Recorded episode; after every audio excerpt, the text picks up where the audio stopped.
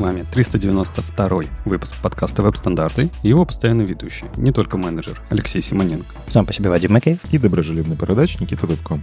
В этом подкасте мы обсуждаем главные новости фронтенда за прошедшую неделю. Если вам нравится, что мы делаем, поддержите нас на Патреоне или Бусти, а мы пригласим вас в закрытый чат. В этом выпуске обсудим, э, во-первых, все-все-все браузеры. Мы обсудим Chrome, что там изменилось в DevTools. Мы обсудим, что там происходит со скроллбарами, будем мы их красить уже или нет.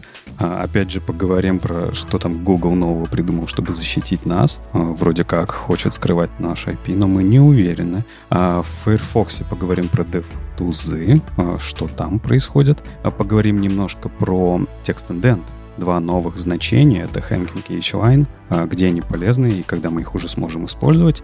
И, конечно, Safari Technology Preview, то есть по всем браузерам пройдемся. А в конце поговорим немножко про новый релиз ноды 21 и про Eleventy 3.0.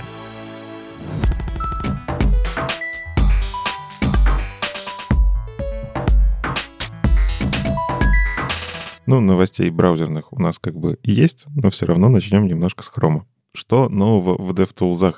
Давно мы что-то про них не говорили, и, в общем-то, появилось, появился материал о том, что в Chrome 119 в DevTools появится, и, как обычно, для меня много всякого приятного, поэтому я с вами поделюсь. Э, заваривайте чаечек. Начнем с того, что уже давно есть это property, штука из мира Гудини, когда вы можете описать э, при помощи CSS это property, дать ему имя и сказать, наследуется оно, какого оно типа и какое у него начальное значение. Так вот, оно уже до этого было в DevTools, его можно было прочитать, но нельзя было редактировать. Ну, то есть э, я не мог это поменять прямо в DevTools для того, чтобы, там, не знаю, что-то починить и проверить нормально, или начальное значение, или наследуемость. Теперь это можно править. Это довольно удобно. Точно так же можно, кстати, копировать, э, если надо, обратно в CSS. В общем, теперь это не только редонли штука. Э, приятненько. Ну и заодно появился еще один аудит, связанный с этой property. Ну, мы говорили про вкладку Issues, которая подсказывает вам, что можно сделать. Там иногда даже ссылочки на статьи дают, почему она это подсказывает. И, в общем-то, здесь будет подсказываться, что эта property не применилась, потому что... Ну, то есть можно банально опечататься э, в типе синтаксиса там или еще чего-нибудь. Ну, короче, ошибиться. Вот он такой аудит э, дает. По-моему, очень правильно, потому что указывать синтаксис это далеко не самая частая операция, которую мы делаем в CSS, а, а если честно, то никогда. вот. И к нему надо будет привыкнуть. А, а автокомплект здесь нормально не вставишь, потому что там есть ключевые слова. То есть можно задавать и такое. В общем, посмотрим, как это взлетит. Кажется, полезный аудит. Расширили список устройств а, для эмуляции вот в этом режиме, когда жмете специальную кнопочку, и у вас появляется э, маленький экран, на котором можно посмотреть, как в мобилке. Добавили более современных устройств, там как бы вышли новые айфоны, новые пиксели, вот они их как минимум добавили, а, и э, как минимум у вас расширение экрана будет такое разрешение экрана, как э, в этих устройствах. Что еще полезного? Они продолжают вставлять принтинг, ну вот это вот форматирование красивое везде и повсюду, мне кажется, у них там огромный бэклог, потому что они поддерживают много всего. Вот сейчас они добрались до скрипт type application JSON. А, ну, если что, вы можете вставлять JSON в страничку, прям в скрипт, указав правильный тип. И если это инлайново в каком-нибудь индекс HTML, ну или что у вас там как главная страница, а раньше этот pretty print не работал, потому что надо было это внутри сделать странички, то есть не отдельный файлик. Вот они потихоньку это раскатывают, и теперь точно так же можно нажать кнопочку pretty print, и станет красиво. В общем, почему бы, как говорится, и нет. Приятно же.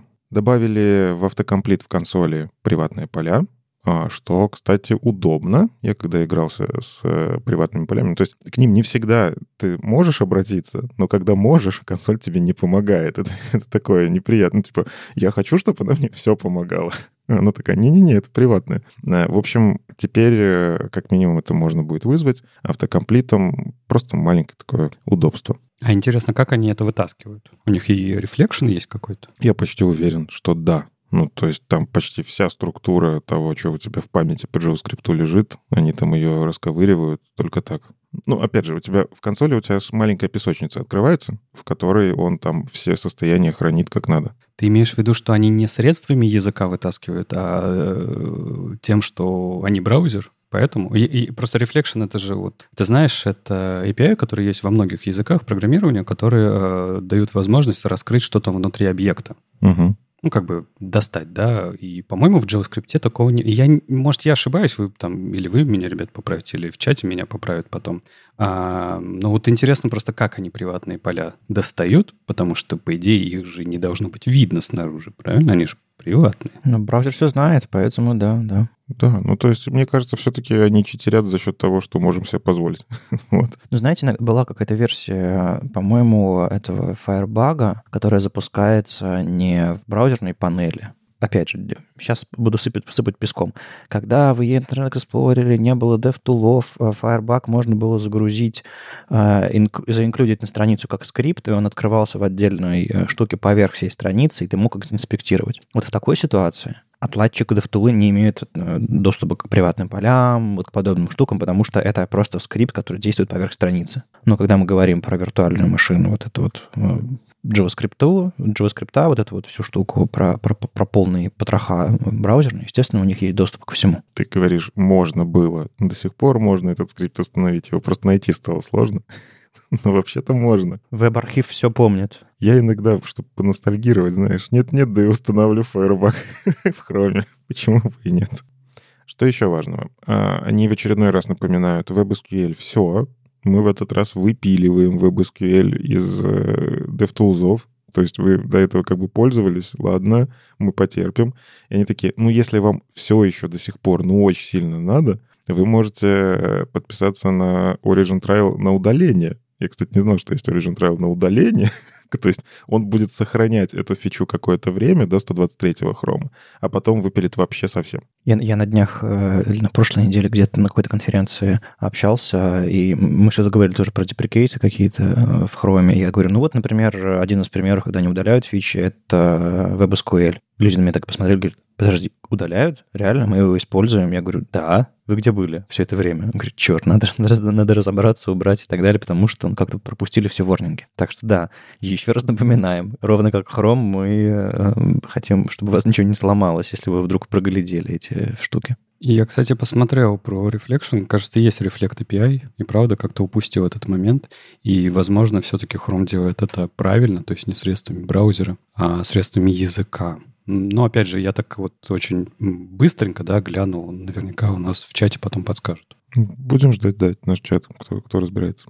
Еще из интересного. Тут э, в Chrome DevTools э, Алексей Родионов коммитит, который не работает Chrome, если что.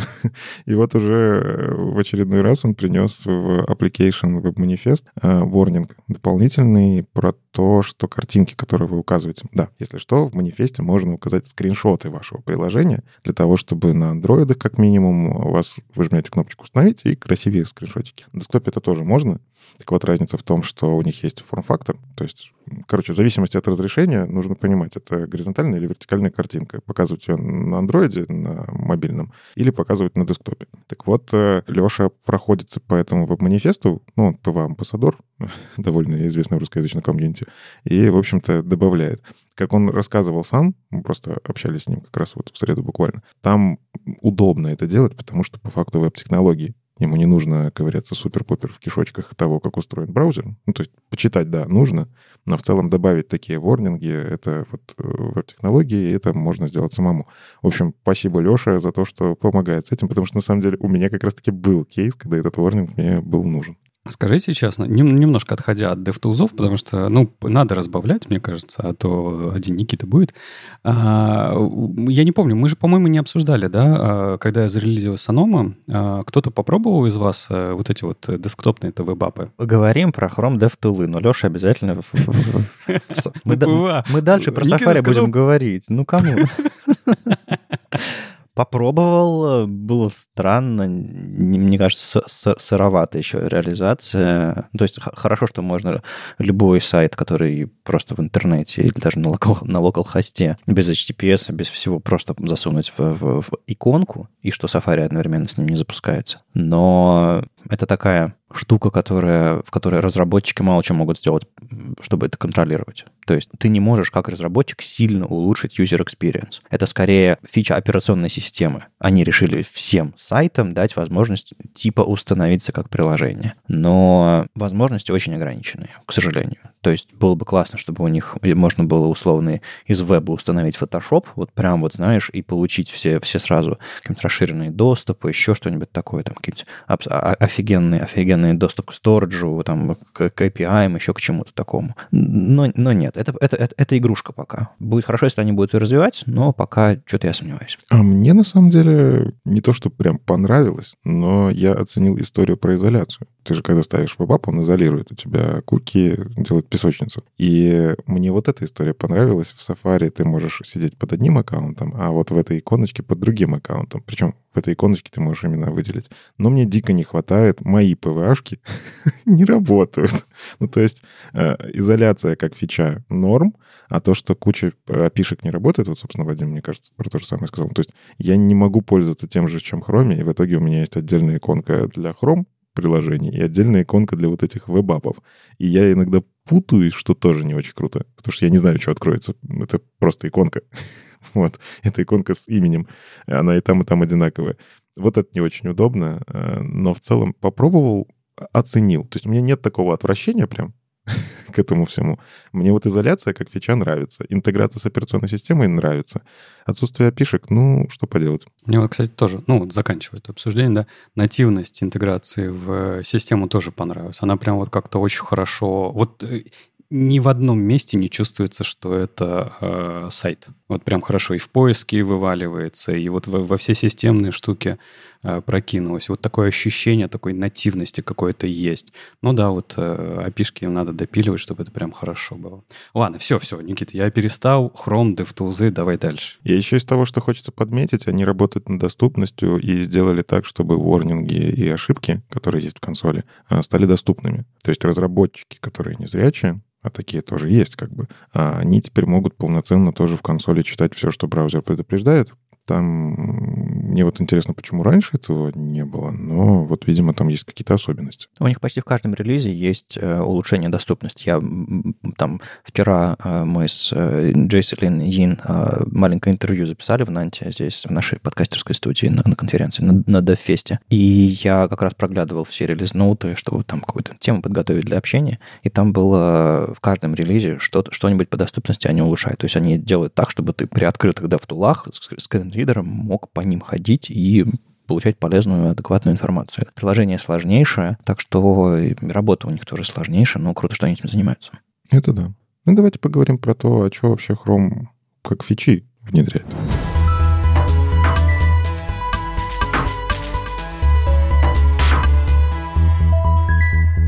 Да, тут у нас э, в Chrome приедут наконец-то стандартная, а не через WebKit префикс и нестандартная возможность э, красить э, полосы прокрутки и контролировать их толщину. Дело в том, что вот эти вот все псевдоэлементы WebKit, что-то там, color, я уже не помню, там целое семейство этих псевдоэлементов, которые можно было раньше раскрашивать, которые, понятно, есть там на MDN и документированы, и работают там в Safari и Chrome, а, ну и во всех остальных браузерах из, из этого семейства.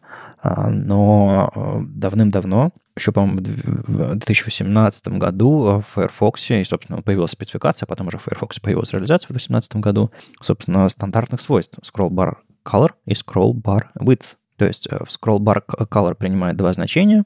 Можно потратить, покрасить, собственно, фон э, вашего scroll видимо, это трек называется, по-моему, и ручку, которая, собственно, сама является полосой прокрутки. То есть можно задать фон и цвет самого объекта, самой, самой полосы, вернее, ручки, да. Scroll bar width позволяет задать, по-моему, не значение в, в пикселях, там, какой-то, в юнитах каких-то, а, по-моему, можно сказать scroll bar narrow, там, по-моему, принимает ключевые слова, то есть написать там 0 нельзя или один пиксель нельзя. Там, по-моему, все-таки есть два значения, если я правильно помню. Круто же, Chrome очнулся спустя столько лет, и Safari, по-моему, никак на это не реагирует, хотя, хотя я не помню, тут написано... А, нет, WebKit позитивно относится к этому изменению, видимо, они э, отметили, что они э, хорошо на это смотрят, там есть ссылка на стандарт Positions WebKit, так что они тоже, видимо, это реализуют. Э, надеюсь, это станет частью какого-то интеропа. Ну, я добавлю все-таки у Scroll Bar Width у него три значения. Автоматическое, которое дефолтное, оно стоит по умолчанию. Считайте, что он у нас уже включен. А есть thin, то есть, видимо, какое-то такое тоненькое, аккуратненькое. Я не знаю, как, чем оно отличается, на самом деле, потому что попробовать негде. ну, то есть, оно, Firefox, конечно, работает, но Firefox, по-моему, со скроллбарами давно по-другому работает, чем другие браузеры, поэтому хочется посмотреть во всех остальных. есть None. Я, кстати, видел, как Вадим этот нан применял у себя там один раз для того, чтобы спрятать скроллбар. Да, я, я, я лайфкодил э, горизонтальную прокрутку вкладочек, которые не помещаются в ширину контейнера своего. И, но я там это использовал не scrollbar with none, по-моему, он у меня тогда не сработал, а я использовал, по-моему, scrollbar color transparent transparent. То есть прокрутка была, но она была невидимая. В общем, надо разбираться, несмотря на то, что это, этот, эти свойства давно с нами, во всех реализациях, что вот я тоже когда там кодил, я использовал и псевдоэлементы, и, собственно, новые стандартные, даже не новые, а старые стандартные свойства. А, и я думаю, нам долгое время придется продолжать это делать. Если вы до сих пор э, не парились по поводу там условного Firefox э, и использовали исключительно эти псевдоэлементы с выкатовыми префиксами, пора разобраться, что за новые старые новые свойства, которые позволяют вам контролировать. А, ну, то есть там возможностей, возможностей не так много, как вот в этих псевдоэлементах веб-китовых. Там, по-моему, гораздо больше можно было настроить. А, и это, на самом деле, уже третья реализация кастомизации э, полос прокрутки, потому что была раньше в Internet Explorer своя. Да, да, да. Там можно было прям вот каждую рамочку, каждую грань прокрутки, можно было там какой-то вообще Диснейленд устроить или там дискотеку на этих всех цветах. Потом попроще реализация зашипалась там в Safari, в Chrome. И вот сейчас, наконец, нормальная реализация, которая прошла через спеку, которая проще, которая не позволяет, не позволяет вам устроить совсем уж уже взрыв какой-то, а позволяет кастомизировать то что, то, что важно и нужно. А, я надеюсь, э, Safari тоже не будет терять время. А, и надо посмотреть, кстати, на, на Interop 2024, может быть, там что-то такое есть, потому что как раз голосование, по-моему, на днях закончилось. Знаете, чего мне не хватает э, вот в каждой спеке, который, ну, не спеке, а в реализации, да, раскраски скроллбаров? А, то есть разукрасить скроллбар э, у элемента на странице — это очень хорошая и нужная вещь, да, потому что это на самом деле кусок дизайна. Разукрасить скроллбар у всей страницы, вот к этому очень много вопросов, потому что, на мой взгляд, это не элемент страницы, это элемент э, интерфейса браузера. И вот мне всегда в таких штуках не хватает возможности пользователя самому решать, а, ну или вот дать какую-то ручку. Вот у нас же есть такие, да, Reduce Motion, там еще другие вещи, то есть где а, право пользователя, оно приоритетнее того, что там веб-разработчик себе напридумывал. И на самом деле мне бы хотелось иметь возможность отключать поведение отключать возможность разукрашивать скролл-бар. Потому что это мой выбор, да, Осо- окей, он осознанный, да, то есть это не дефолт, когда он отключен, он по умолчанию выключен. Но вот я, честно, хотел бы выключать возможность разукрашивать скролл-бар. Слушай, ну тебе нужно установить какой-нибудь, не знаю, браузер Vivaldi, где, где там э, миллион чекбоксов, и ты можешь себе настроить все, что хочешь. Э, ну, разве что так. Ну, то есть это, это, это должна быть позиция движка браузера, точнее не движка, а конкретного браузера, который специально фокусируется на людях, которым нужно все настроить, у которых есть прям очень сильные предпочтения. И вот есть для этого специальные браузеры. Вот Vivaldi один из них. Mm, не, не совсем. Но я понимаю, к чему ты ведешь, и это понятный момент, да, когда именно хочется настроить. Я больше про доступность некоторую говорю, скорее, или какие-то вот э, особенности, потому что, э, ну, вы же знаете, да, на macOS э, в Safari скроллбар ведет себя не так, как обычно, да, его же не видно. Ну, это называется э, накладывающийся скролл, скролл-бар, который не является шириной, частью ширины. Да, и у меня есть очень визуальная привычка к тому, что я на сайтах не вижу скролл-бар, и мне это хорошо. Я не хочу его видеть другим цветом. Я не хочу, чтобы он был элементом, который на меня вот, знаете, выплевывается, как будто бы из-за угла такой, на, смотри, я красный. Мне это не, не нужно. Слушай, ну это вопрос, вопрос дизайна. В смысле, если заходишь на сайт, в котором дизайнер подумал, как скролл-бары должны выглядеть, выглядеть, и подумал так, а, подумал настолько хорошо, что они тебе не мешают, не прыгают в тебя и так далее, они в, а, в цветовой схеме сайта, но они сделаны адекватно. ты, естественно, не будешь э, переживать, что они на тебя кидаются, потому что дизайнер об этом подумал. Если это просто разработчик, э, который взял новые свойства и кинул туда два случайных цвета, и, и он тебе вырви глаз теперь, ну, это плохой сайт. Это не то, чтобы какая-то прям глобальная фича, на мой взгляд, браузерная, которая должна включаться и выключаться. То есть ты, ты выбираешь, не знаю, ты можешь зайти на сайт, а там, не знаю, красным цветом по зеленому фону, а, очень интенсивные цвета. А, что, что ты с этим сделаешь? Ты захочешь в, в браузере кнопку, которая красивый, плохой дизайн отключит? Ну, то есть это, это все-таки одна из проблем в череде, в череде многих, с которыми ты бы захотел бороться на сайтах.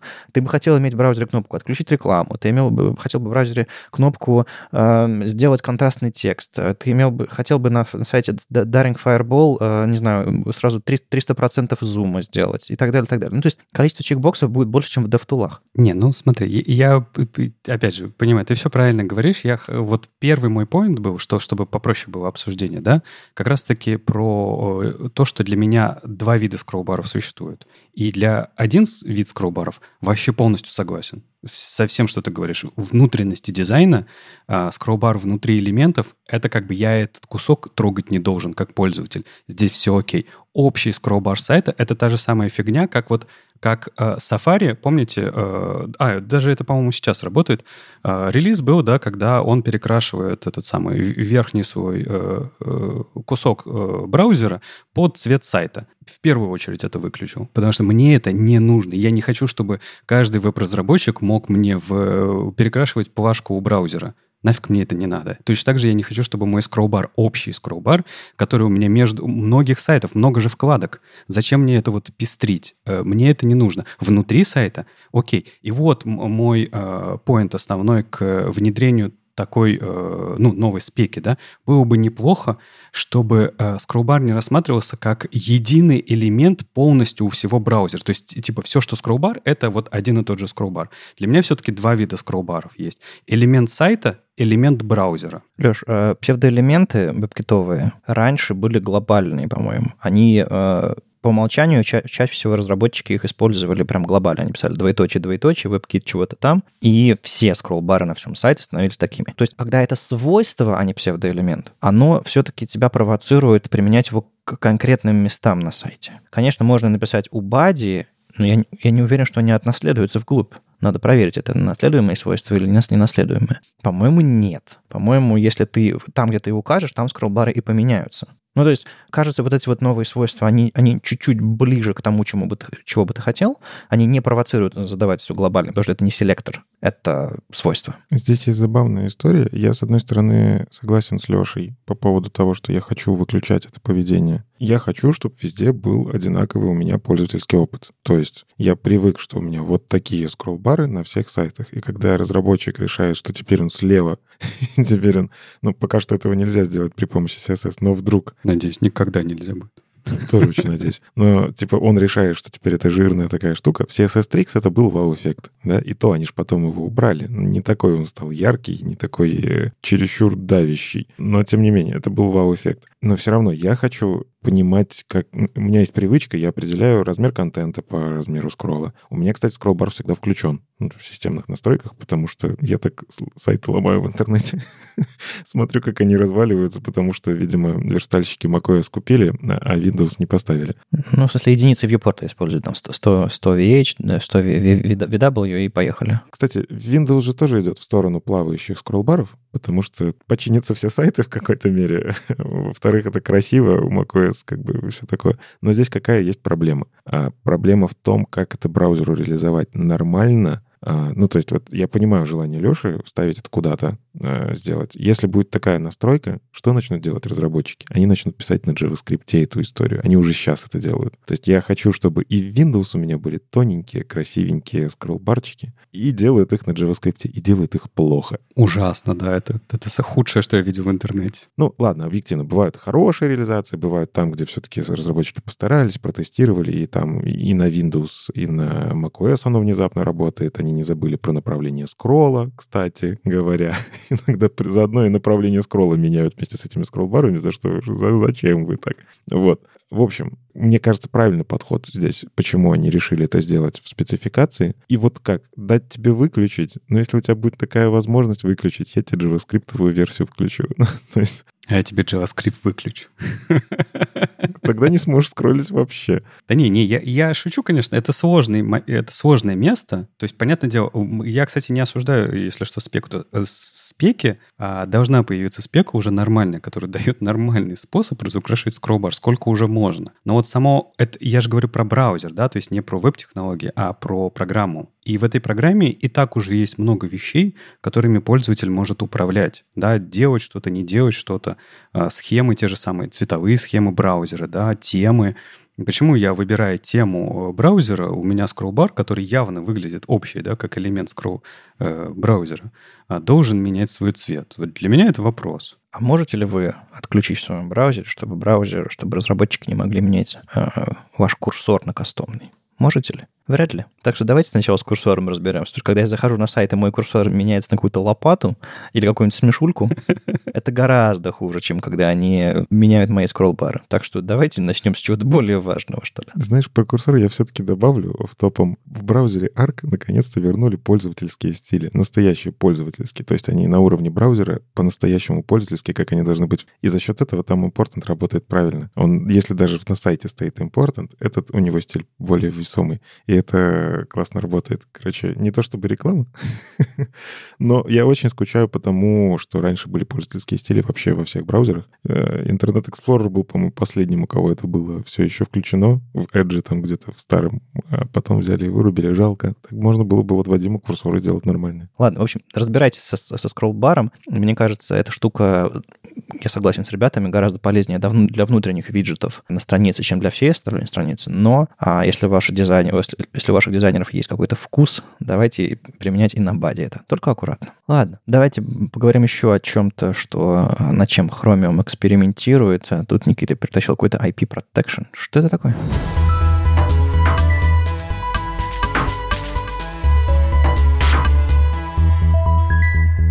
А это внезапно сначала для меня было, а потом я все понял.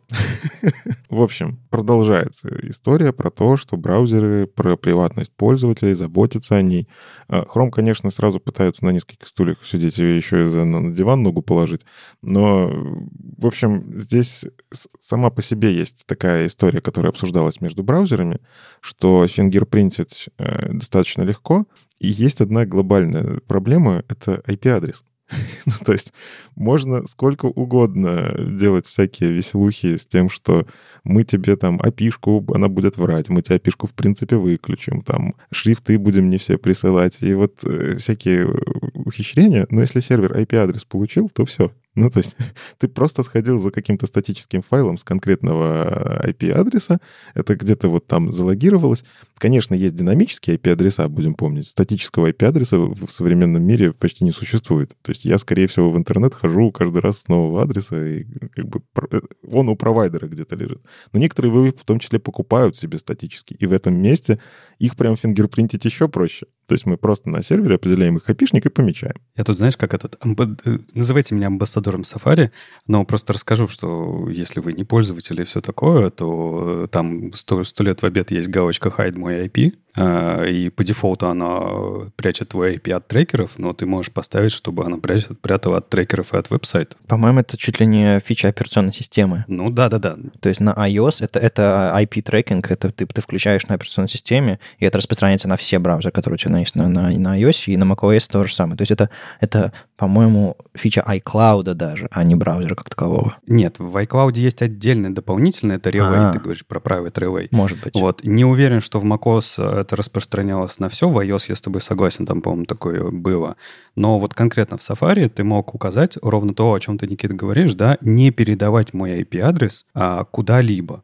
И если это Chrome тоже, ну, в каком-то виде хочет интегрировать, ну, либо они нашли какое-то общее решение, вообще прекрасно. Расскажи подробнее, что они там придумали. На самом деле в чем-то как раз-таки разница. Вот Вадим правильно сказал. Есть интеграция с операционной системой, и за счет этого можно гораздо проще это сделать на уровне проще и правильнее. То есть ты на уровне операционной системы можешь сетевым уровнем как угодно туда-сюда вертеть, в том числе подменять там iCloud какие-то айпишники. Ну, то есть айпишник-то все равно должен быть. Так работает э, общение клиент-сервера.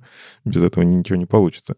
Но когда есть у тебя интеграция операционной системой, это немножко проще сделать, причем сразу на всех. А Chrome, он же везде. Ну, в смысле, он в том числе старается работать на iOS, куда его не пускают все еще. И надо как-то это делать, а в iOS ты не можешь это использовать сам. Ну, то есть как фича Chrome. Ты можешь только в системе. Так вот, в чем суть? Э, есть explainer, в котором достаточно подробно описано, что нужно делать. И в целом про этот explainer я там видел комментарии от разных браузеров. Не нашел четких э, интенций, кто, короче, будет это все поддерживать, но тем не менее. Blink это решили себе вкатить. IP-защита а здесь как должна работать? Появляется что-то типа прокси, в который, ну, условно, мы делаем себе какой-то список для начала, для фазы 0, а у них фаза 0, они intent to experiment пока что делают, они делают какой-то список э, адресов, доменов, которые считаются, что собирают, э, ну, в общем, собирают ваши айпишники. А для этих доменов будет использоваться гугловый прокси. То есть, когда вы делаете какой-то запрос, вы на самом деле делаете его через этот прокси. Этот прокси ходит туда со своего айпишника, он, возможно, там рандомный. При этом э, в эксплейнере написано, что обязательное условие, что прокси не должен следить за контентом от слова совсем. То есть это должна быть какая-то вот э, возможность провалидировать вот это, что они себе ничего это не сохраняют, а просто подменяют айпишник. То есть максимально простой прокси. Я сначала такой, откуда такая благотворительность? Типа, вам же сервера надо поднять. Зачем? А потом понял, для того, там в эксплейнере это написано, для того, чтобы не задедосить эту, эту всю прокси-систему, нужно авторизоваться.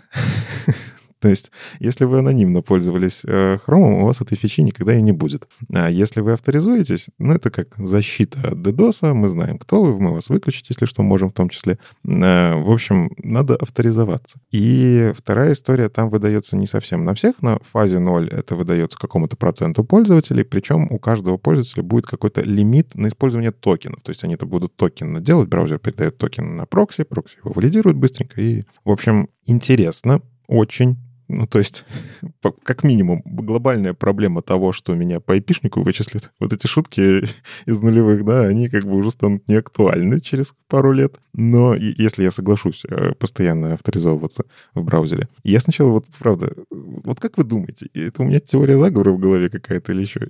Они хотят таким образом себе больше аудитории подтянуть, что плагинились, или мне кажется? Ну, так удобнее, как минимум. Я не знаю, чего они хотят, но с авторизованными пользователями удобнее работать. Ты же сам знаешь. Да, но почему это нельзя сделать было как настройка браузера? И опять же, они же знают, у каждого браузера есть на самом деле ID-шник, идентификатор. Когда вы его устанавливаете, он все равно глобально в системе имеет свой идентификатор, и они одинаковым быть не может, им это нужно для сбора статистики в том числе. То есть мне не обязательно авторизовываться, чтобы уникальный инстанс был. Короче, не знаю, такое. А как остальные э, браузеры отнеслись к, к этой идее? Я не нашел. вот в чем беда.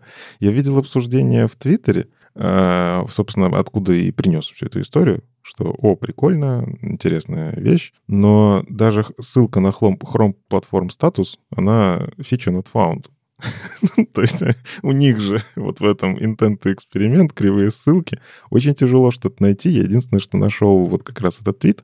И как это включить, кстати, да, вы еще эту историю подебажить можете. А они э, описывают это в в этой группке э, Google Group, они все еще им пользуются, э, Chrome, э, двоеточие слэш-слэш, net, дефис, экспорт, и там можно посмотреть, пологировать, как вообще, в принципе, Chrome работает с интернетом. И вот там должна будет добавиться информация о том, что ходило через прокси. То есть это можно даже будет подебажить. Короче, не знаю я, как это во всех остальных браузерах будет. Это очень такая штука, которая все-таки про залогин, а значит, раз про залог... А это, кстати, в эксплейнере написано. То есть в эксплейнере написано, что это валидный способ защиты от DDoS. Значит, это будет, видимо, у каждого по-своему. У Safari так есть. У Firefox э, там VPN раньше был, в принципе. как бы как, тоже замена айпишника в каком-то виде. Слушай, ну вообще пока звучит очень странно, если честно. То есть вот от э, первого топика, про который ты сказал, да, мы хотим э, защищать э, ваш IP-адрес от всяких разных трекеров, веб-сайтов и так далее, и так далее. Пока что я не, не понял в итоге, как, где, где здесь защита. А главное, я не понял, как это, ну, браузеры остальные не отреагировали, как я вижу в этом uh, Intent Experiment. А, объяснений. Э, разработчики не отреагировали, как здесь видно. А также я вижу, что эта фича будет фрагментирована, если ее будет внедрять, потому что на WebView они это не смогут сделать, соответственно, Chrome на iOS не будет, этой фичи не будет.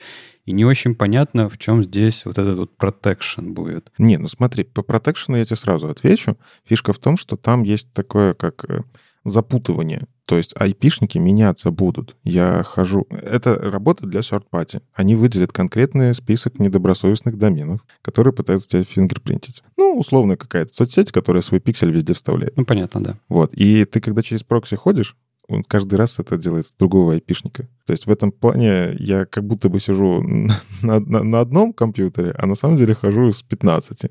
Вот в этом плане почему? Вполне себе защита. Но это фаза 0. Они сейчас исключительно хотят попробовать, а как это вообще работать будет. Угу. То есть там дальше фаза 1, фаза 2, у них, по-моему, обычно чуть ли не 5 фаз во всех этих историях. Поэтому сейчас они пока попробуют, посмотрят, что ломается, откатят по-быстрому, возможно. Возможно, мы сейчас обсуждаем то, что они откатят буквально через месяц. Вот. Но желание поэкспериментировать у них есть. На самом деле, я вот пока ты рассказывал, задумался. А как получение IP-адреса, вот ты говоришь, без IP-адреса мы же не можем работать, да? А как получение IP-адреса работает в Safari, в котором есть галка скрыть IP-адреса от э, веб-сайтов и трекеров? А ты вообще ничего не получаешь. Ты получаешь левый IP-адрес. Как у них-то это работает? Вот ты, ты вот рассказываешь, а и в этот момент я только об этом сижу и думаю, потому что никогда не проверял это, ну, с точки зрения э, веб-разработки, да, но вот стало интересно. Ну, я думаю, вы тоже, ребят, не проверяли. Не, у тебя по факту в любом случае здесь как работает? У тебя цепочка соединений. Это очень похоже на Tor в этом месте. Ну, только Tor, он как VPN все-таки, он еще там трафик шифрует, все такое. А здесь у тебя просто гораздо проще, без шифрования. Ты а, идешь на какой-то другой сервер со своим правильным IP-адресом, он его запоминает, ходит со своим, возвращает контент и тебе возвращает обратно этот контент. Тут единственная история, что нужна полное доверие к этому прокси, потому что если ты будешь делать SSL и там, и там, угу. то у тебя интернет начнет работать медленнее, потому что это далеко не бесплатная операция. А если каждый айпишник новый, то каждый хендшейк новый. В общем, тут по-хитрому мне интересно, как это сделано на сетевом уровне, но в том-то и суть. Это должно быть что-то максимально быстрое и доверенное. Поэтому я понимаю, почему Apple это делает внутри iOS, потому что они знают свой список IP-адресов и знают, куда ходить надо. И, в общем, э, доверием здесь сами себе, мне кажется, они не отказывают. У Chrome, видите, тоже вряд ли это когда-то будет внешний список адресов. Это точно будет что-то гугловое, где они сами себе доверяют. Ну, я почитал чуть-чуть, пока что ты рассказывал. Да, Apple, кажется, тоже э, генерит просто случайный IP-адрес и его отдает. А еще, кстати, мне кажется, это фича, из-за которую, ну, короче, ее точно надо будет э, галочкой какой-то выключать, потому что из-за нее могут корпоративный сегмент может отказаться от хрома. Что это, мой трафик через прокси ходить будет? Как бы мы и так знаем, что Chrome выгружает статистику использования иногда недобросовестно. Были инциденты в мире. Но тут еще как бы и трафик свой гонять, мой гонять будет через себя. Ну, в общем, такое. Рискуют. Еще, знаешь, это самое, еще ваши рутовые сертификаты приложите, пожалуйста. Надеюсь, такого не будет. Чтобы фаза 2 прошла. Ладно, хватит про Chrome, давайте поговорим про браузер, который выживает. Ну, что значит выживает? Нормально живет.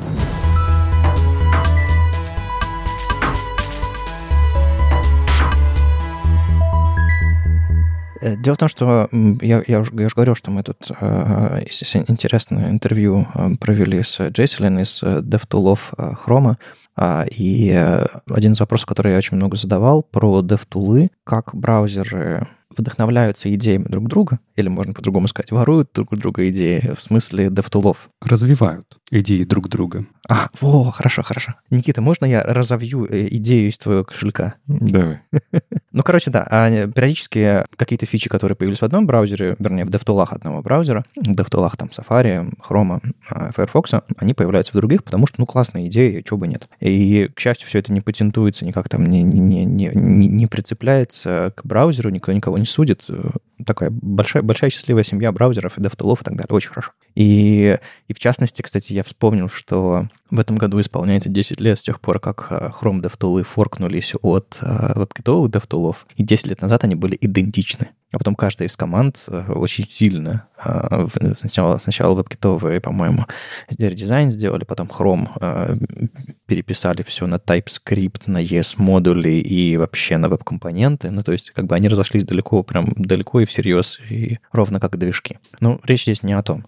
Я напомнил Джейселин, что в файрфоксовских, DevTool'ах, и она, кстати, сказала, что э, вот эти вот бейджики, там, типа, когда гриды или флексы на каком-то контейнере в, в, в, в дом дереве, а, это в Firefox впервые появились, и сейчас браузеры, собственно, что Safari, что, что Chrome а, утащили очень приятную, классную фичу, то есть показывать, что на какой-то ноде что-то интересное происходит там. Так вот, Джейселин удивилась, и она не знала об этом, хотя она вроде, вроде бы исследует разные DevTools разных браузеров, что а, Responsive Design Mode в Firefox открывается в отдельном, в отдельном виде. То есть, когда вы открываете DevTool Chrome, например, вам, чтобы открыть адаптивный режим, в котором там типа разные телефончики, можно выбрать разные разрешения, ширину вьюпорта и так далее, чтобы, ну, типа адаптивную версточку под, подлаживать. Вам нужно сначала открыть DevTools, в DevTools нажать кнопочку, и тогда ваш viewport всей вашей страницы поменяется на специальный device toolbar, по-моему, называется эта фича. А в Firefox можно, не открывая DevTools, весь ваш viewport сделать responsive design модом. Ровно как в Safari, кажется. По-моему, в Safari это можно сделать тоже отдельно от всех остальных DevTools. Да, это открывается отдельный режим. И, и я сказал об этом, и как,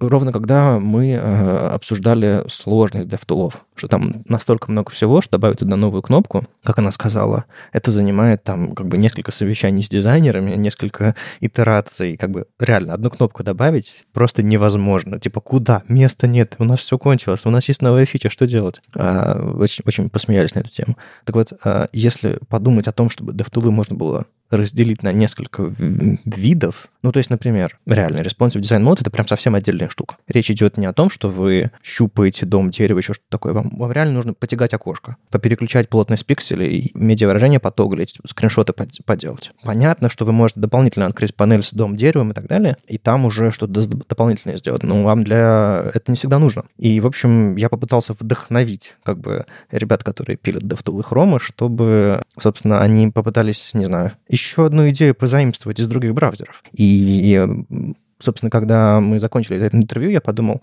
надо, надо какую-то ссылку отправить, чтобы идея не забылась. И я нашел маленький, маленький сайт, который называется firefox-dev.tools, который ведет, собственно, документацию по э, DevTool'ам Firefox, как все это устроено. И там есть ссылки на разные статьи, на разные всякие мануалы, которые, собственно, можно почитать. И, в частности, там есть вот руководство по этому responsive design моду в Firefox. На самом деле, я уже эту страничку, по-моему, видел, когда у меня просто был доклад про Chrome DevTools, и я заодно подсматривал, какие есть другие DevTools. И есть сайтик про в целом DevTools Tricks или что-то такое. В общем, там всякие лайфхаки, как в разных браузерах работают э, DevTools, и вот я там, по-моему, эту ссылочку откопал. Что интересно, мне до этой среды буквально казалось, что DevTools Chromium, они общие на всех, а Леша Родионов рассказал, что там идут политические игрища. Ну, то есть Microsoft очень много всякого впиливает в DevTools, например, с точки зрения accessibility, с одной стороны. Мы про это знаем. Uh-huh. А оказалось, что Chrome из движка Chromium, там есть список контрибьюторов, которым можно, выпилили ребята из Microsoft. Просто взяли и выпилили. Причем юридически они могли себе это позволить. Конфликт. И конфликт. Непонятно почему, но мне кажется, с одной стороны, грустно, потому что я хочу, чтобы все, что по accessibility делает Microsoft, оно появлялось автоматически в Chromium, который у меня в том числе приедет в ARC. у меня зависимость через, через два. вот. С другой стороны, а мне кажется, это приведет к чему-то интересному, потому что э, Microsoft отказались от того, чтобы делать как будто бы свой движок, да, они используются Chromium, но они нормально такой фокус сделали на DevTools и на своем там восприятии того, как должен выглядеть браузер, ну, как браузер, то есть браузерная оболочка, а не движок. И вот в этом месте у нас может появиться еще конкуренция. То есть я до этого думал, что их как бы три, это веб-китовая, которая в Safari, которая выглядит вообще не как все. у них свое видение, как должно быть красиво. А при этом объективно у них есть полезные фичи. Их, правда, мало, таких, что прям выделяло их среди... У всех есть, мне кажется, Вадим про это и говорил, что, ну, когда начинал рассказывать про DevTV и, и про вчерашнее интервью, что у всех браузеров есть какие-то прикольные э, штуки в DevTV, и хорошо, когда они их э, друг у друга подсматривают и реиспользуют. Ну да, и вот получается, что может появиться четвертая ветка, и, опять же, я за конкуренцию всегда в этом месте. Firefox я, конечно, люблю, но сколько они просуществуют, надеюсь, долго. Надеюсь, все будет хорошо. Но график показывает, что нам нужны новые игроки на рынке, и, возможно, Microsoft вот в этом месте тоже вернется. Долгая счастливая жизнь. На самом деле, я вот буквально перед, перед началом записи этого подкаста а, эпизода увидел, что сейчас э, проходит конференция, называется Blink On, а, на которой собираются, собственно, все контрибуторы Blink и обсуждают вообще, как у них дела. И я увидел график, что количество, скажем так, разнообразия контрибуторов в проект Chromium сильно падает. То есть там есть график, и, например, график э, контрибуции Microsoft идет уверенно вниз. То есть в 2019 году они, собственно, активно этим начали заниматься, много, а сейчас э, линия, линия падает. А, ну и аналогично там с Оперой, аналогично там с Samsung, аналогично... У Игалии, кстати, растет, у Intel все меньше, и там на этом графике очень смешно э, пунктиром нарисован, э, нарисован Google, но 1% от контрибуции Google, чтобы они вообще могли попасть на этот график, чтобы он выглядел адекватно. Потому что, естественно, ну, интересный трюк, я ни разу ничего не видел в инфографике такого, что а, на стопроцентном графике использовали 1%, чтобы э, линии выглядели рядом. Как вы думаете, почему это происходит? Это из-за того, что Google начинает немножко в себя уходить в этом месте. Вот особенно то, что Никита сейчас сказал, что выпилили из какого-то места ребята из Microsoft, либо просто необходимости у игроков других а, контрибьютить в движок становится меньше. Ну, либо это накладные расходы, да, третий еще есть момент, да, это накладные расходы слишком большие для того, чтобы вот протащить какую-то фичу, что это очень дорого с точки зрения вот обсуждения, коммуникации между всеми игроками и так далее, так далее. Это очень дорогое хобби. А я вот э, немножко порекламлю, собственно, про Лешу Родионова, что говорим. Мы в среду просто созванивались в рамках там 404 фест, вот он там сейчас в онлайне проводится. Вот это вся международный движ э, через телегу, как говорится. вот. И меня при пригласили от веб-стандартов, собственно, я там был. Так вот, мы с ним поспекулировали всякое, почему происходит. И есть ощущение, что на самом деле Microsoft что-то задумал. То есть по всей диванной аналитике, которую мы провели, э, Леша хитрые вопросы задавал, я хитро отвечал, но вот кажется, что, собственно, вот этот график, который сейчас Вадим озвучил... Ну, его можно по-разному интерпретировать. Можно его интерпретировать, как будто они, в принципе, потеряли интерес в том, чтобы делать кастомный браузер, а можно интерпретировать, что они потеряли интерес именно в контрибуции в Chromium и сфокусировались исключительно на контрибуции в свой форк, из которого они не возвращают в апстрим. Угу. Вот, вот как раз идея про это. Они, ну сейчас же идет борьба больше не за браузер, а за AI и у Гугла, и у Microsoft. И это прям борьба, она не шуточная. Там... Ну, это разные. Подожди, Никит, давай, давай это разделять разные вещи. Это разные команды делают, и это не должно влиять на команды, которые занимаются браузером. Угу. У тебя вот этот AI, который выигрывает, вставляется в поисковую систему, и Bing внезапно начинает расти.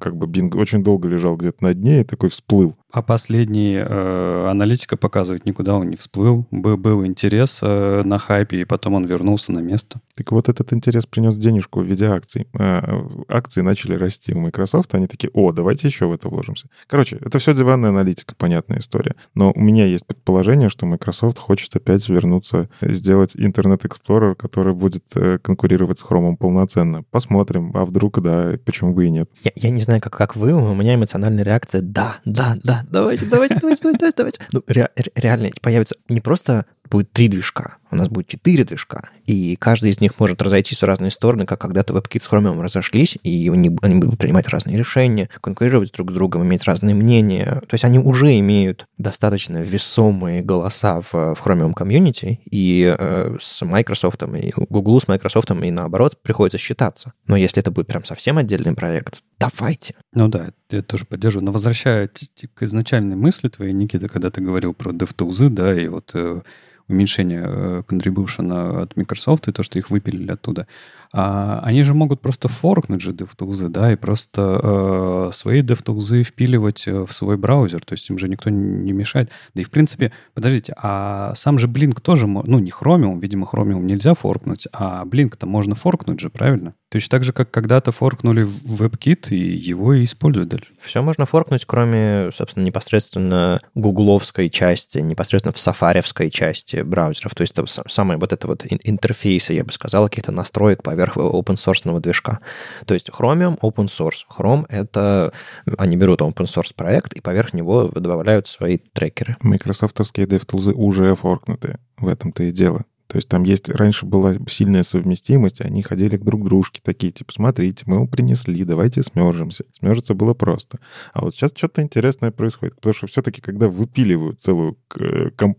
разработчиков из целой большой компании из списка контрибьюторов, это такой сигнал прям, ого-го. Ладно, ребята вырулили в политику, а я вернусь к изначальной своей идее. А, по-моему, классно знать разные DevTools и для разных целей использовать разные. Я, допустим, э, регулярно открываю разные браузеры разные DevTools в них, чтобы, чтобы решать разные свои задачи. А, мне больше нравится сверстка работать, допустим, в Firefox, там профилирование делать в Chrome, а в Safari я тоже что-то делаю, но, но редко. А, в Safari я частенько, кстати, открываю VoiceOver, потому что он там, по-моему, чуть, чуть более адекватно работает, чем в остальных браузерах. Когда тестирую какие-то штуки с доступностью связанные, мне кажется, интеграция у Safari и VoiceOver получше. В общем, знаете, любите свои DevTools, и если хотите почитаться, разобраться в том, что там умеет Firefox, заходите а ссылка будет в описании. Ну и у нас есть еще одна новость про то, что Firefox собирается шипить.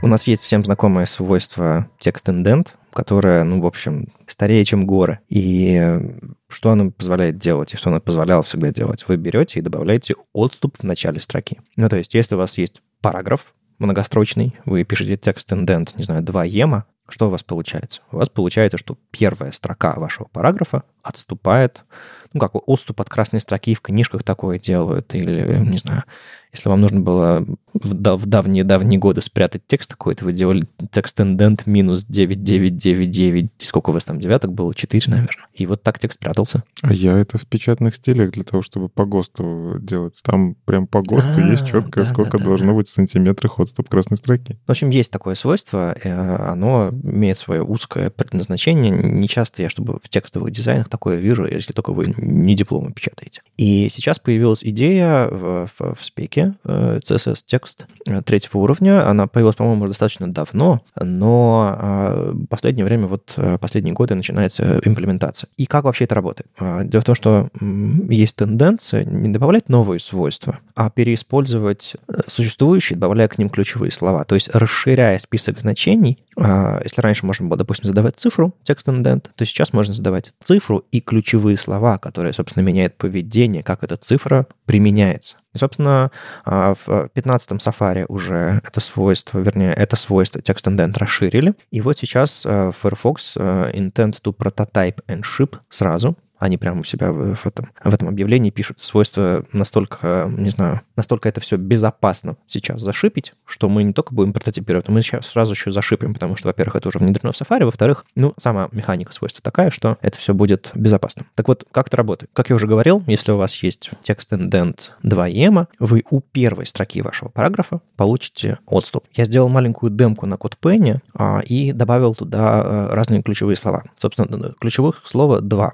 Hanging hanging и each line. Hanging значит, что у вас строка остается на месте, первая, а все остальные строки, которые автоматически перенеслись в вашем параграфе, получают отступ. То есть у вас первая строка начинает свисать. Отсюда получается слово hanging, то есть висящее. Первая строка становится висящей, а весь остальной параграф отступает. То есть, по сути, у вас получается наоборот. Если раньше вы могли задать текст индент минус 2 ема, у вас за пределы параграфа выезжала ваша строка, и вам приходилось компенсировать паддингом слева, чтобы у вас этот же эффект получился. Сейчас можно просто написать текст индент 2 ема hanging, и у вас первая строка останется на месте, а весь остальной параграф без всяких паддингов, без всякой ерунды сделает отступ направо. Но это еще не все. Есть each line. Это значит, что когда вы задаете 2 ема, допустим, вот у вас текст индент, 2 ема, each line. Это ключевое слово, пишется через пробел рядом после этой цифры. Вы говорите, что у вас есть отступ в начале строки, но каждой строки, которая является переводом строки. То есть, допустим, если у вас внутри параграфа стоит BR, то у вас отступ получится и у первой строки, как было раньше, и у той строки, которая после BR. Раньше BR игнорировался, у BR не было отступа. То есть each line дает в каждой новой строке вашего параграфа, включая первую, отступ со стороны. И если вы напишете два ема,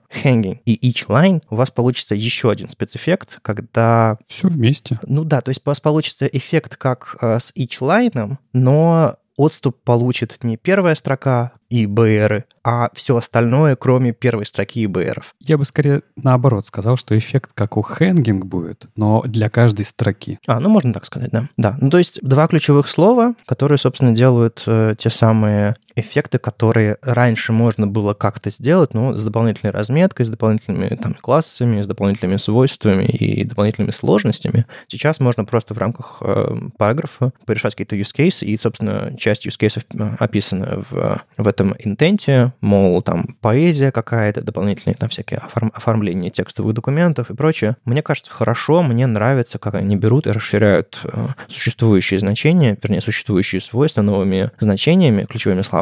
Тем самым можно довольно легко делать фоллбеки. То есть, допустим, если вы одно и то же свойство напишете два раза, старое свойство первым, новое вторым, браузер прочитает первое, скажет, ага, два ема, прочитает второе, увидит два ема и какую-то ерунду, скажет, я шломался, и сходит к предыдущему свойству и применит обычный отступ 2 ема. По-моему, хорошо. Да, это точно хор- хорошее дополнение для свойства, и это тот самый случай, когда открываешь демку и думаешь, блин, а почему она работает, я же в Safari. А, ну, я реально открываю, думаю, странно, почему все окей. Потому что с 15-го Safari это давно. Да, у меня первое ощущение было от H-Line, я вот э, в голове пытался как раз это проработать, что H-Line, а, он вот не знаю, почему такое ощущение, что он как будто бы должен был не про, по переводу строки работать, да, uh-huh. а просто вот от, от строки. Я сначала думал, ага, сделаю там ширину поменьше или побольше, и вот из-за того, что из-за переноса строки, да, из-за нехватки ширины, он каждую будет делать. Но он не так работает. Я потом подумал, а вообще, почему я этого хочу, если паддинг есть лефт? Да, он же решает ту, ту, ту же самую задачу. То есть тут вроде наоборот очень все э, правильно, все на своих местах, и вот прям хорошее добавление. Вообще интересно, как это будет работать с, тек- с текст-рап баланс, текст-рап прити, потому что тоже в алгоритмы вмешивается. И вообще вы заметили, что мы все чаще и чаще говорим про типографику? И это прям все чаще и чаще выкатывается. Так это же хорошо. Да, но когда-то как раз-таки амбассадором этой истории был Internet Explorer, который втаскивал очень много всего. И у Apple было альтернативное какое-то видение, но они там, по-моему, экспериментировали и закрыли. Ну, потому что Apple всегда был про типографику, по красоту и так далее, но они решили не доверять здесь разработчикам, а самим делать хорошо. А у Internet Explorer был другой подход, что типа мы вам дадим кучу инструментов, играйтесь. Ну и опять же, многие свойства теперь не работают, потому что переехали на Chromium. Вот. Э, и мы вот, видимо, опять пришли к этому витку, когда браузеры такие, ну, мы все помним, что вообще рендеринг текста — это самая сложная штука, которая есть, в принципе, в браузере. Все эти ваши position абсолют с понятными размерами и так далее, это просто прямоугольничек нарисовать. Вы это там на любом языке программирования можете, в принципе, сделать. А вот рендеринг текста, который шрифт, он вариативный, а у него там помещается в строку, не помещается, висячая строка, текст э, баланс, текст индент. Это жутко сложная вещь.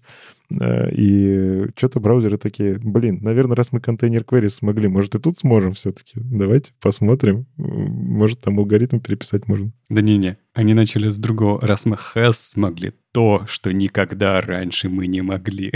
пора, пора и за текст браться. Может быть. Но это приятно для меня новость, потому что я хочу играться с типографикой. Точнее как, у меня дизайнеры иногда хотят с ней играться, но, но им приходится объяснять, что у вас в фигме не просто так есть ограничения потому что в браузере они такие же. Может, чуть-чуть больше браузер умеет, но не так много, как хотелось бы. На самом деле это спека э, CSS текст третьего уровня имеет в себе много других разных классных свойств. И, например, э, в Safari сейчас внедрено свойство hanging punctuation, то есть, собственно, свешивать можно там кавычки какие-нибудь или что-то такое. Я с ним особо не играл, но я жду, что в Firefox и в Chrome она тоже появится скоро, потому что, ну, спект хорошая, она про текст, и, э, по-моему, не уверен, что текст wrap balance э, из нее же. Может быть, но я тут сходу не вижу. Может быть, уровень следующего уровня, то ли это часть другой спеки, может, вообще это не часть спеки даже. Да, тут бывают смелые разные поступки у браузеров. Но следующего, следующего я жду hanging punctuation, потому что когда я, когда я увидел э, ключевое слово hanging здесь, я, я немножко вздрогнул на секунду, подумал, что это оно, но нет, в другой раз. Э, но все равно очень хорошая новость. Э, мне очень нравится, что мы получаем те самые возможности, которые, не знаю, можно было делать 20-25 лет назад в Quark Express, в PageMaker и в InDesign, наконец-то в браузерах тоже. Но все больше и больше мы э, можем делать хорошую типографику в браузере. Это, это прям хорошо. Ладно, мы, мы уже сегодня много говорили про Safari, наверное, пропустим Safari Technology Preview, да, Леша? Зачем? Нет, почему? Подожди.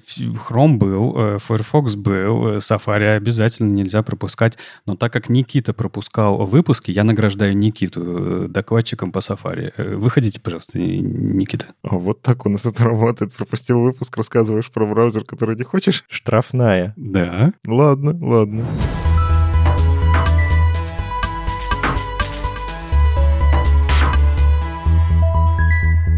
Хорошо, давайте поговорим про Safari Technology Preview 181. А там не так много на самом деле, но интересно все равно нашел, как обычно. Действительно, у них стали удобные релиз-ноуты, за что им большое спасибо. Они действительно их группируют, и теперь вот эти fixed, fixed, fixed, fixed выделены в отдельную группу, которую можно просто взять и пропустить. Точнее, я все-таки стараюсь туда смотреть, но это такие мелкие фиксы, что непонятно. Из нового. Они все-таки добавили поддержку свойства Content Visibility. Это свойство, которое первым появилось в Chrome, что оно позволяет делать? Вы говорите браузеру, знаешь, вот этот вот э, блок он сейчас не на странице. Не рисуй его, не трать свои ресурсы на то, чтобы рендерить. И в целом на всяких сайтах, где у вас по каким-то причинам огромное количество слоев и тупо из-за этого начинает виснуть, ну, это, это нормально всякие. AdWords, там я видел такие сайтики. Да чего уж AdWords, я сайты конференции такие видел, которые делают очень много слоев, снежинки запускают и все такое. Вот. Content Visibility — это свойство, которое говорит,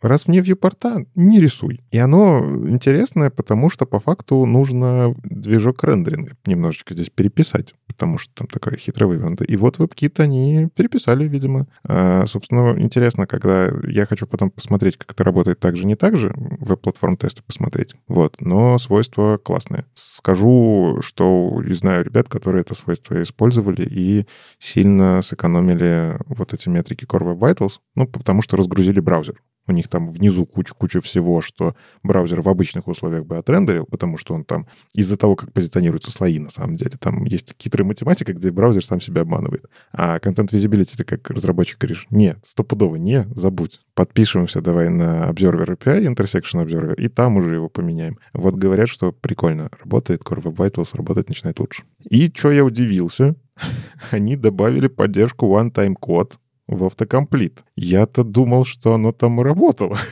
все это время. Оказывается, нет. Что такое one-time код? Вы в автокомплит можете указать э, э, значения, которые по спецификации браузер попытается подставить как, какие-то. Ну, то есть э, вы можете указать, что, например, это FIO, адрес и так далее. И да, у браузера есть часто менеджер даже таких штук. У разных браузеров по-разному, но у Safari тоже есть. То есть вы можете сохранить свой контакт, он из этого контакта адрес подтянет, ваше имя подтянет, номер карточки даже подтянет, если вы ему разрешите. А one-time тайм-код — это немножко другая история. Это история, когда приходит смс или что-то типа такого. Или письмо. Или письмо, или хранилище. В общем, через тот же keychain, который у них там есть. Да. Вот, этот код приходит, и он его подставляет. Так вот, я этим просто давно пользовался, но я только сейчас осознал, что я пользовался просто в нативных приложениях, а не в браузере. Нет, я тебе скажу, тут все сложнее. Во-первых, они добавили э, то, что в спеке существует, и там список у автокомплита такой уже порядочный становится, то есть угу. ты можешь назначать очень много всего. Вот, и э, оно работало раньше, э, когда э, ну, имя твоего поля, оно похоже на то самое поле, в которое нужно вставить. Угу. А атрибут автокомплит — это всегда был атрибут помогающий разметить для браузера э, поля.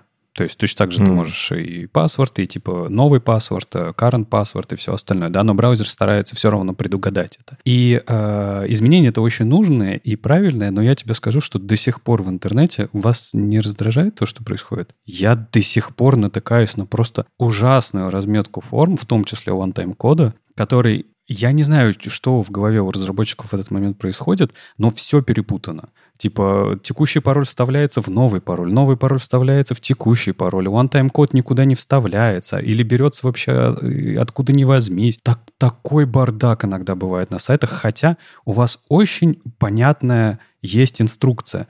А, атрибут автокомплит, и у него есть четкие значения. Даже если вы, у вас там, я не знаю, такой сервис, где вы, вам надо хитроумные названия полей выдумывать, хитроумным образом форму верстать, окей, расставьте хотя бы атрибут автокомплит. И вы всем сделаете настолько проще все. Мне кажется, самое популярное значение свойства автокомплект — это off. Это правда. Значение, которое не существует, по-моему, в спецификации даже, а, но которое разработчики периодически втыкают, потому что, я не знаю... Оно существует. Приватники какие-нибудь, не знаю, там, или кто там, секьюрники э, говорят, что это нужно делать, чтобы... Я не знаю, что случилось. Оно в спеке есть, там э, первых два значения — это off и on. То есть он это автоматик, off это ну, нельзя делать. И дальше уже огромный список э, того, что вы можете подставить. Там весь прикол, вы как раз-таки все правильно говорите, просто не соединили.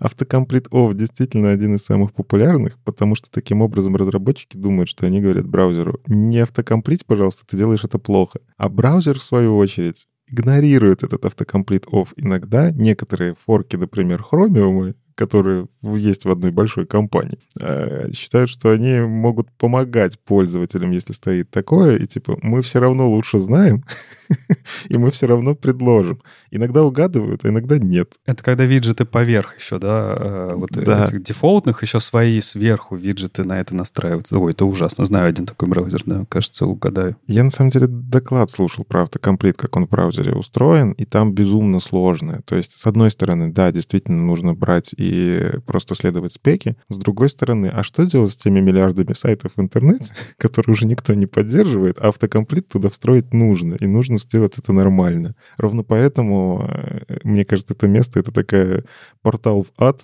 который и браузеры и пытаются сделать хорошо, может быть, но это невозможно сделать идеально. Ну и не забывайте еще, что а, не все хранят э, пароли в браузерах.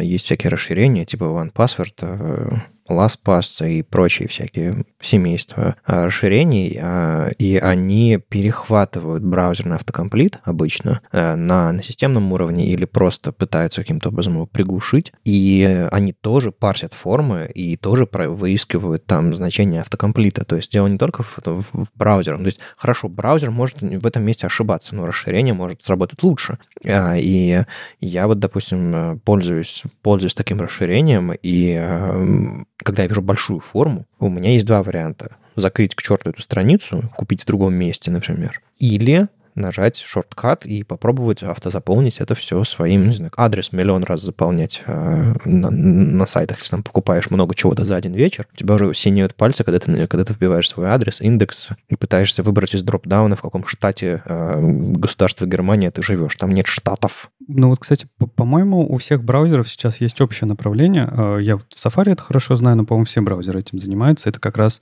они открыли вот это место, где у них есть системная подстановка э, паролей, OTP-кодов и так далее, так далее, так далее. И дают возможность туда расширение интегрировать. Как раз, чтобы расширение не парсило всю страницу само, да, а чтобы ему просто браузер отдавал, вот здесь там поле пароль, вот здесь все, можешь сам забирать, вставлять туда, что хочешь. И это, по-моему, еще лучшая интеграция. Но сейчас, на самом деле, этот OTP, возвращаясь к, к, к этой штуке, а, вернее, не сейчас, а до сих пор он работал как? У тебя есть сфокусированное поле, где ты только что нажал на кнопочку «Отправить one-time password», и тебе в подсказочку на уровне клавиатуры прокидывается код из твоего сообщения. И в этом месте автокомплит даже не нужен, потому что это поле, поле уже сфокусировано, и ты просто нажимаешь на эту штуку, и она попадает в текущее поле. Но если у тебя более а, сложная форма, и у тебя это поле, допустим, не сфокусировано или еще что-то такое, возможно, нажатие на эту штучку, которая тебя отпарсится из твоей, из твоей смс э, или, допустим, подставится из твоего генератора э, кодов, э, оно попадет не в текущее поле, а в любое другое, которое правильным образом обозначено. Ну, то есть это развитие уже существующей идеи, чтобы оно работало более гибко. Так вот, чтобы ты понимал, чтобы ты понимал сложность всего. Я просто встречал, натыкался на разметку форм, которые мешают системе вставить туда вот этот вот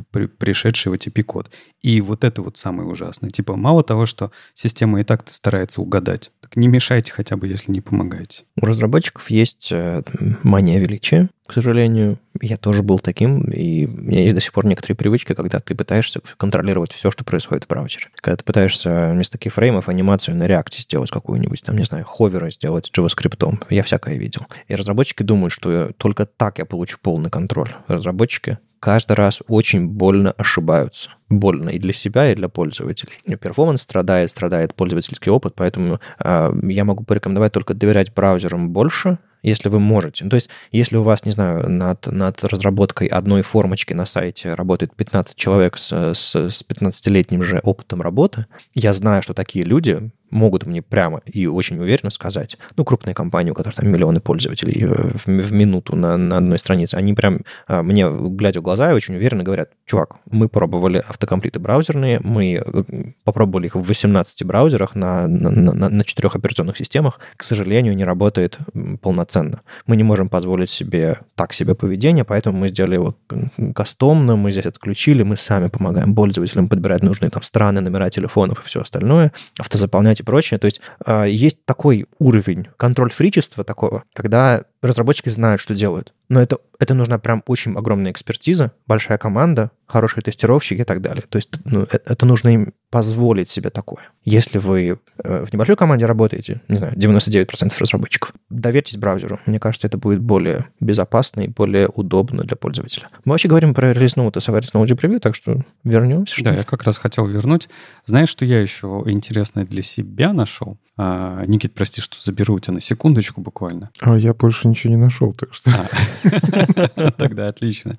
Потому что я еще хотел сказать про Margin Trim, и тут очень хорошее тоже поведение браузеров. Мне нравится, когда браузеры, а, не только Safari, Chrome тоже так делают, это просто прекрасно, когда они внедряют что-то э, вперед, паровоза, да, а после этого идет обсуждение на уровне спека, как же правильно между всеми браузерами, и иногда принимаются решения в спеках, что правильно оно немножко иначе, чем было придумано изначально, да, ну, либо сложные моменты, да, которые нужно обсуждать дальше. И браузер такой идет и вот это дефиксит у себя. По-моему, прекрасное поведение. И тут вот э, в Safari как раз убрали у свойства margin trim, которые ребята в первую, в первые внедрили к себе, а после этого как раз в рамках CSSVG пошло обсуждение, как же оно должно работать, убрали, а, что оно не должно работать, а, когда у вас а, внутри блока находятся блоки, которые, э, которые отфлоучены, то есть влево или вправо, и там на, э, находятся inline-блоки. Так вот, э, в таком поведении margin trim не должен работать. Там какое-то долгое было обсуждение, что не очень понятно, как это правильно должно работать. Ребята не договорились в рамках спеки и решили из текущей спеки это пока отодвинуть, чтобы зарелизить уже margin trim э, в каком-то виде для всех браузеров. И Safari, э, WebKit пошел и выпилили пока что это поведение из браузера. Леша, мне, мне нравится твоя гибкость гибкость, когда ты говоришь про Safari, ты говоришь, ну, они молодцы, внедрили все первыми, а потом, когда спека поменялась, поправили. Если мы сейчас обсуждали Chrome, ты бы сказал, вот мерзавцы, снова внедрили все, пока спека не готова. Спека была сырая, зачем внедрили? Чтобы потом править? Ну, я же сказал и про Chrome тоже. Chrome, когда... Давай так, когда ребята, все ребята, когда ребята все делают хорошо, я всегда это отмечаю. Когда все ребята делают плохо, я всегда это отмечаю. Ну, тут просто, знаешь, к Safari сложно сказать, что они делают что-то плохо, потому что они просто не делают. А вот их проблема. Они, понимаешь, они делают то, что надо. И про это мы и так все время говорим, да, надо было бы Safari что-то сделать, а они вот гады такие не делают. Ну да, есть такое. Какой же ты гибкий. Нет, нужно просто поддержать тех, кто старается. Верно. У меня есть чувство, что Safari старается. Chrome, понятное дело, что старается, и их можно периодически попинать за то, что они местами делают какие-то перегибы. А это знаешь, как э, э, тем, кто пониже, дать табуреточку повыше. Угу. Ну, то есть это, это справедливо. Слушайте, старается. Вы меня простите, конечно, но из всех браузеров, что мы обсуждаем, самое большое количество денег на рынке акций у компании Apple. Что значит стараются? А мы что, этим теперь мерить будем? А сколько они дают денег своей команде? Давайте, давайте вот это будем считать, а не сколько у них денег на счету. Это другой вопрос. Ну ладно, сделали, да, сделали, сделали, margin trip, хорошо. А, просто поинт мой был в чем? Что когда они внедряли, я говорю, было бы неплохо, чтобы все браузеры тоже подтянулись. И круто, что все браузеры подтянулись, обсудили спеку, решили, как они это будут имплементить, и я подозреваю, что в Firefox и в Chrome мы это тоже скоро увидим. По-моему, даже Джин Симмонс хотела это добавить в Interop 2024, если я не ошибаюсь. Норм. Что еще? Давайте, помимо браузерных новостей, поговорим немножко э, не про браузеры.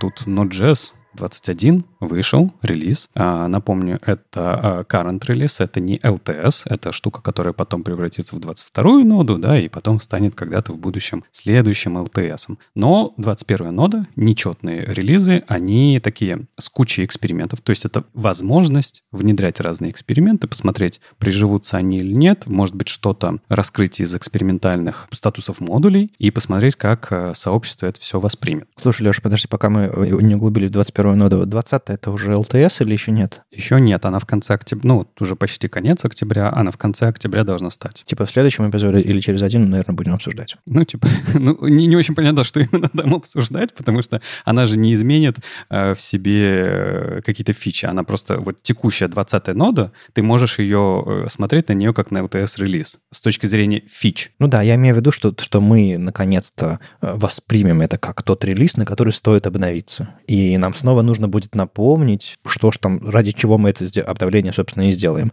Но в следующий раз. Пока вот экспериментально 21 что там? Да. Ну тут, э, во-первых, э, одна из вещей, про которые мы говорили в прошлом выпуске, как раз с Андреем Мелехом долго обсуждали, в 391, да, в прошлом выпуске, про Default Type Model, что они хотят добавить э, флаг, э, который будет переключать ноду в CommonJS совместимую. То есть как бы мы подразумеваем, что она перестанет быть CommonJS совместимой, там обсуждают это все и так далее, и так далее. Но это, это просто в целом про флаг. Что в 21 случилось? В 21 они внедряют экспериментальный этот флаг, назвали его Experimental Default Type. Там вы можете переключить ноду в... Э, переключить ее дефолты, да, с точки зрения того, она CommonJS, CommonJS First или ESM Model First. Можете экспериментировать уже, да, если вы хотите. Но это так, это мы и так обсуждали, можете послушать. А что интересного еще произошло? Ну, во-первых, вы, кстати, должны быть довольны, мне кажется, потому что есть фичи, которые в ноду затащили из э, веб-платформы. И, казалось бы, мы все время говорили про Dino, что это вот э, тот самый интерпретер JavaScript,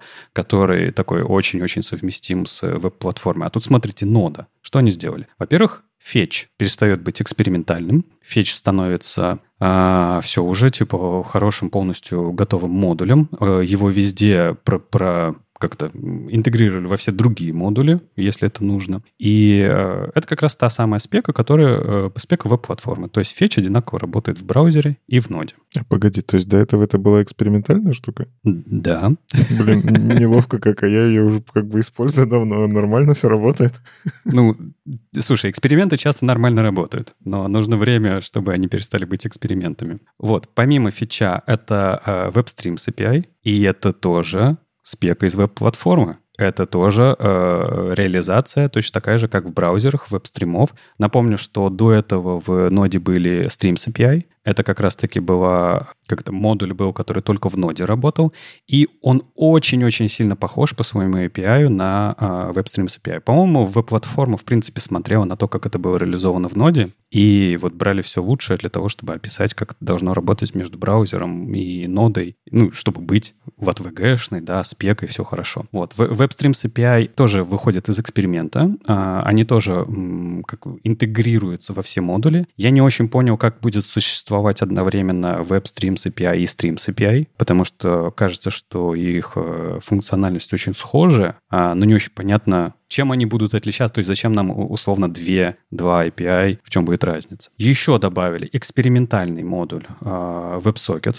клиент, э, и вы не поверите, он тоже из, веб, из веб-платформы. Как будто бы релиз Дина обсуждаем, я не знаю. Вот, тоже добавили, и это тоже хорошо, потому что раньше мы это писали как-то все самостоятельно старались, либо какие-то были отдельные э, JS-библиотеки, которые нам это реализовали, но теперь это будет модулем, интегрированным в ноду, тоже, опять же, хорошо, потому что это низкоуровневый протокол, хорошо иметь как бы его на уровне а, системы. Понятное дело, что V8 обновили, и там приехали все последние изменения, которые вот мы обсуждали в, в JavaScript, в ES там 2020, 21, 22, наверное, да, вот э, Array By и все остальное, все приехало в ноду, то есть э, можно смотреть на это замечательно. Улучшают э, тест-раннер встроенный, э, добавляют возможность запускать э, модули как, э, как когда вы не один файл указываете, а сразу множество файлов указываете, откуда тестировать. минорные изменения, но как бы такое, как это сложное с точки зрения переделки, да, то есть надо было переделать. Улучшили производительность, ну и там все по мелочам остальное, то есть основные фичи для меня это вот э, приехавшие из экспериментов э, модули веб-платформы. Я вот заметил интересно, я просто про это, видимо, раньше не задумывался, я не знаю, насколько давно это есть. Про HTTP они тут пишут, как теперь работает response write. То есть, э, ну, в 21 будет работать. Я даже не знал, что есть функция cork и uncork. Я такой, что? Я все это время пишу res write, res write, res write, res end, и мне этого хватает.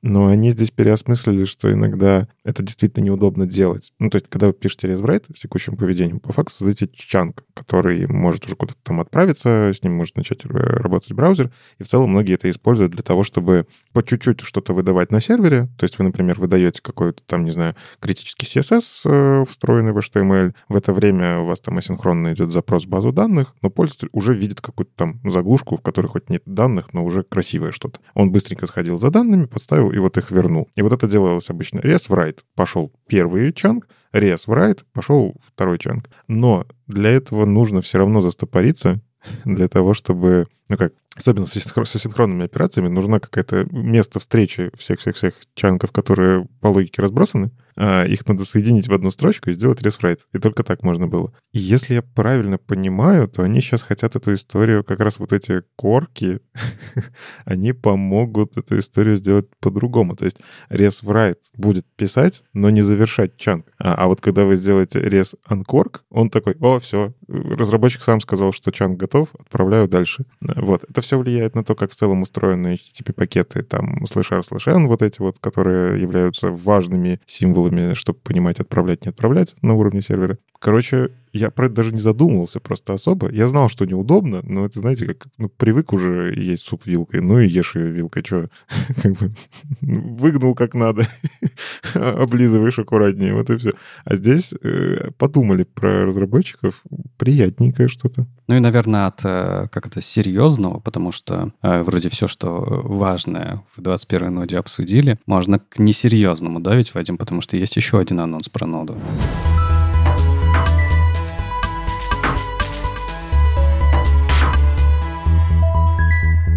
Да, наконец-то Нода поняла, как ей победить Дина и Бан.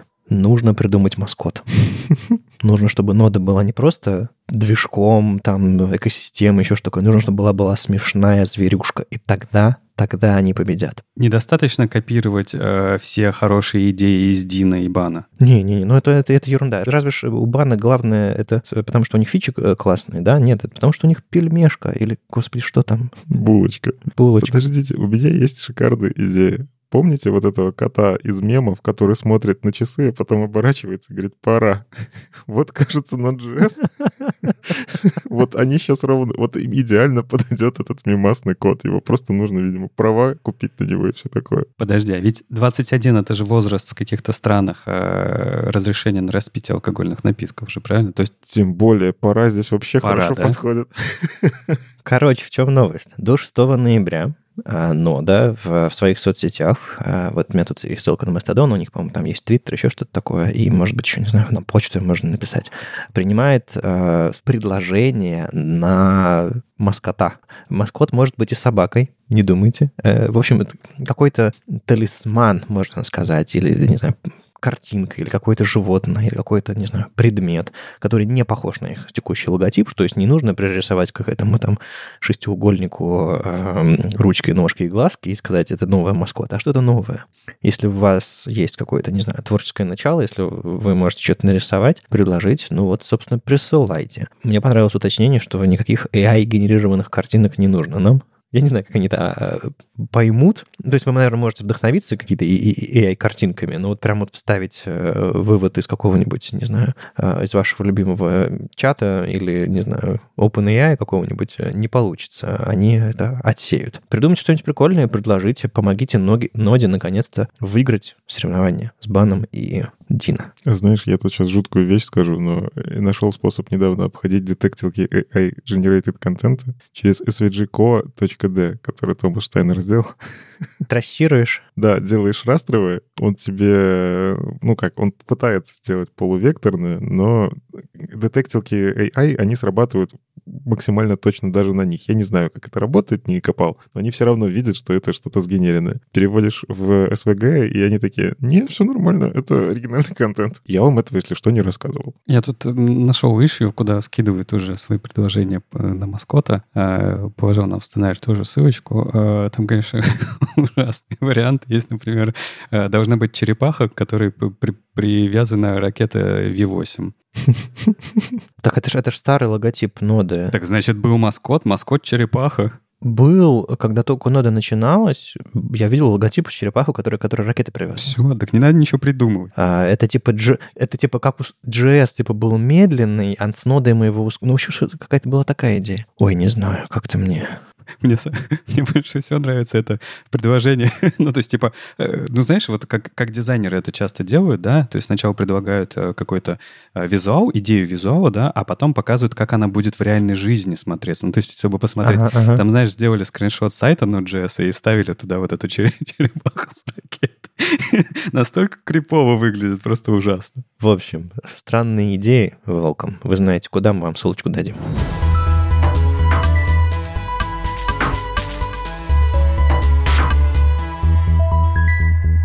Ну и давайте обсудим еще одну штуку, которая короткой, короткой строкой. Это пока не то чтобы новость, а скорее такой бэкстейдж, но мне кажется важный, и я хочу об этом чуть-чуть поговорить очень коротко. Eleventy движок, собственно, на котором э, многие проекты лично я запускаю, не знаю, как вы, ребята, на котором работает сайт веб-стандартов, на который, который генерит, собственно, подкаст, э, фид подкаста веб-стандартов и все остальное. Зак Лезерман, собственно, открыл request огроменный, в котором э, добавлено 4000 строк и удалено почти 8000 строк.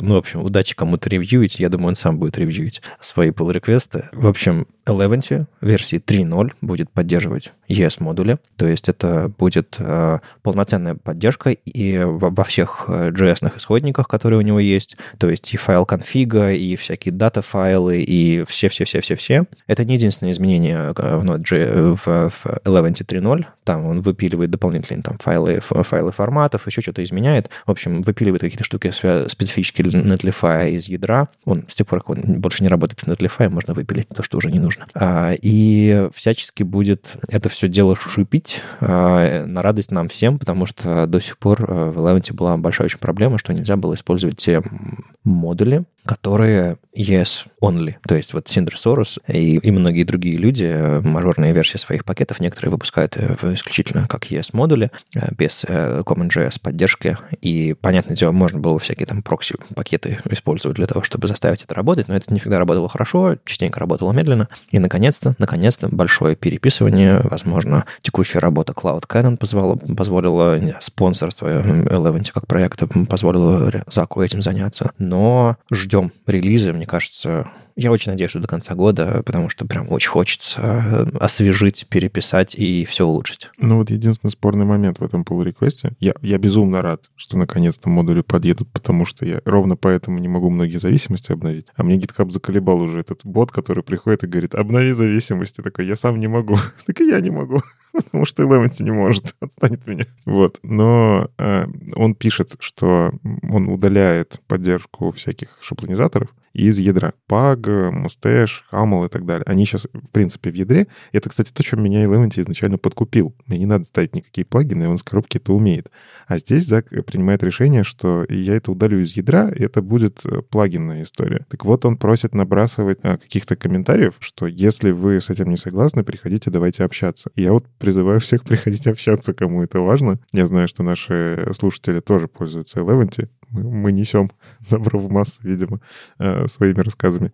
И э, для меня это спорный момент. Я не, пока не определился, хочу ли я, чтобы он оторвался, но может, так и нормально. Ну, короче, приносите свои мнения. Ну, Зак э, на самом деле устроил опрос, а, какие, какими, собственно, плагинами, вернее, какими синтаксисами люди вообще пользуются, какими технологиями в рамках Eleventy, и те, у которых, за которых голосов было меньше всего, он, собственно, их и выпиливает. То есть это не просто волонтаристское такое решение. Еще интересная особенность, что CommonJS будет поддерживаться. То есть если у вас Eleventy э, использует CommonJS синтаксис, всякие там require и прочее, он продолжит работать с Eleventy 3.0. Возможно, там будут какие-то сложности при совместимости, там, когда версия 3.0 11.0 выйдет, но я, насколько я понимаю, э, Зак хочет, чтобы проект, который вы написали на 11 1.0, продолжал работать, даже на 11 3.0, чтобы он мог собраться и все было хорошо. Он на это дело, а, он периодически, кстати, сравнивает э, совместимость, обратную совместимость 11 с другими всякими библиотеками, которые генераторами статики, всякими там Gatsby и прочими всякими модными штуками, которые, которые регулярно дропают поддержку всех своих предыдущих мажорных версий и говорят, мы вам ничего не соберем, обновляйте свои зависимости и делайте что-нибудь, ну, в общем, удачи. А Зак говорит, ну вот э, э, базовый блок на, на 11 любой версии собирается без проблем. Это хорошо. Ну и еще, еще маленьким э, таким, не знаю, добавлением к этой теме, если вы заходите на наш сайт веб-стандартов в последнее время, у нас он а, последние, там, не знаю, несколько недель э, классно обновляется. Алексей, более известный как Монохромер, э, развел там активность, у нас появился виджет э, с последним эпизодом подкаста на главной странице в шапке. У нас все теперь статьи и все эпизоды подкаста имеют постраничную навигацию. Они выводятся все 391 на одну страницу. В общем, огромное спасибо Алексею за то, что он пришел и развел активность на нашем сайте он наконец-то обретает какие-то более адекватные формы. Он там сейчас, сейчас рефакторит что-то вообще. Вошел, вошел в Rush. А, Алексей, огромное спасибо. И если у вас тоже есть какие-то идеи, как сайт можно улучшить, у нас есть список issue, мы все на GitHub. Приходите, давайте попробуем, собственно, для всего сообщества, что наши статьи, которые мы публикуем гораздо меньше, чем раньше, но и, по крайней мере, эпизоды подкаста довести до какого-то уровня, чтобы всем было удобно, всем было хорошо. Да здравствует open source. И, и скоро, я думаю, мы будем обновлять э, движок веб-стандартов э, всего сайта на 11.3.0. Я очень этого жду.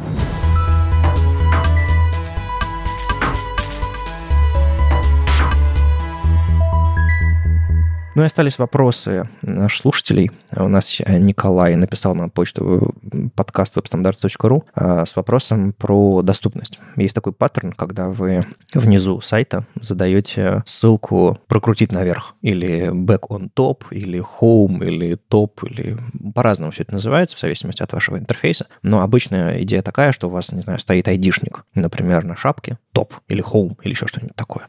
И у вас внизу просто якорная ссылка на этот айдишник. И она еще частенько зафиксирована в вьюпорте или в футере содержится. Ну, по-разному все это бывает. Собственно, что Николай говорит. Как лучше этот элемент реализовать. Обычно это абсолюты, но что делать с доступностью? Есть мнение, говорит Николай, что этот элемент должен быть tab индекс минус один или даже area hidden, поскольку он не нужен пользователям скринридеров. Дело в том, что в скринридерах есть, э, собственно, пользователи скринридеров или там клавиатуры знают, что есть кнопка Home, End, page up, page down, они сами могут переместиться в начало страницы, в конец страницы, в любое место. То есть они гораздо, не знаю, адекватнее и гораздо лучше ориентируются на, собственно, в этой странице, чем пользователи, не знаю, клавиатуры, мышки, там, десктопа и всего остального. И хочется понять, вообще, стоит ли прятать этот контроль или нет. И я, у меня не было самого какого-то явного мнения на эту тему. А сходу я подумал, что не нужно ничего прятать, почитал, и есть разные подходы к этому всему. Есть тоже мнение, что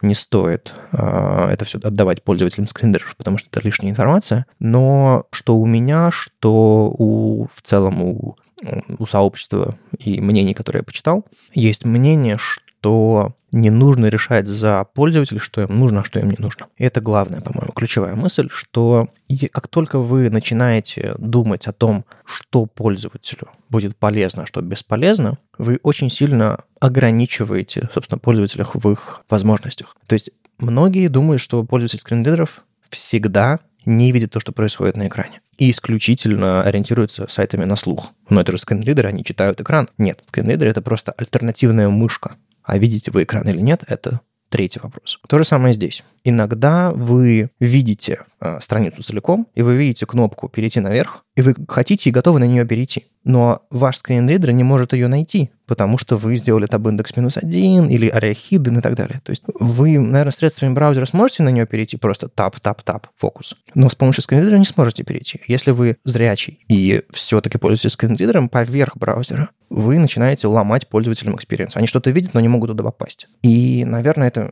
кажется правильное решение. Сделать контролы максимально доступными, все, все, на что можно кликнуть, фокусабельное, все, что нам, все, на что можно кликнуть, все, все, куда можно перейти, туда можно перейти, видите вы это или не видите, а уж пользоваться этим или нет, собственно, люди решат сами. Ну вот я здесь добавлю, полностью согласен с тем, что не решайте, пожалуйста, за пользователей. А, могу сказать, что вот когда общался с Анатолием Попко, который вот э, у нас сейчас в Яндексе один из главных незрячих экспертов, вот, он помогает делать э, сайты сильно доступнее. Так вот, он так и говорил, типа, пожалуйста, не надо нам выдавать альтернативный сайт внутри ваших ариалейблов. Не надо, пожалуйста, для нас альтернативную реальность создавать. Вот что вы видите, когда вы сайт делаете. Вот нам, пожалуйста, то же самое сделайте. Просто не прячьте от нас то, что вы видите, потому что вы же сайт смотрите, вы же догадываетесь. Не делайте из нас идиотов, пожалуйста. Мы тоже можем догадаться по тому, как мы слышим текст. И Вадим правильно сказал, скринридеры используются не только когда я незрячий, а когда у меня там, не знаю, не дай бог, что-нибудь с,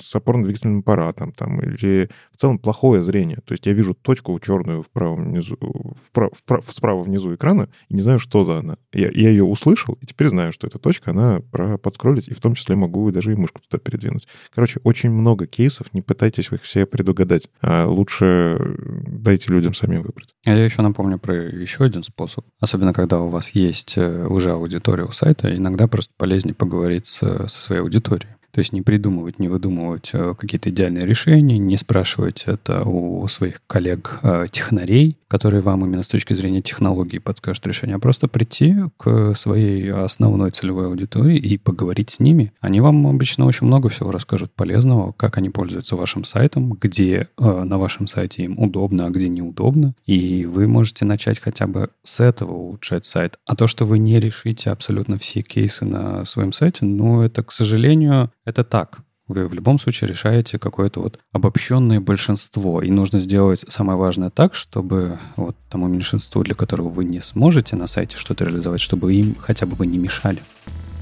С вами был 392 выпуск подкаста «Веб-стандарты» его постоянные ведущие, не только менеджер Алексей Симоненко. Сам по себе Вадим Макеев. И доброжелюбный бородач Никита Дубко. Слушайте нас в любом приложении для подкастов или на ваших любимых платформах. Не забывайте ставить оценки, писать отзывы. Это помогает нам продолжать. Если вам нравится, что мы делаем, поддержите нас на Патреоне, Бусти. Ждем ваших вопросов на подкаст собака веб-стандарт.ру. Мы, мы обязательно ответим на самые интересные. И услышимся на следующей неделе. Пока. Пока. Пока.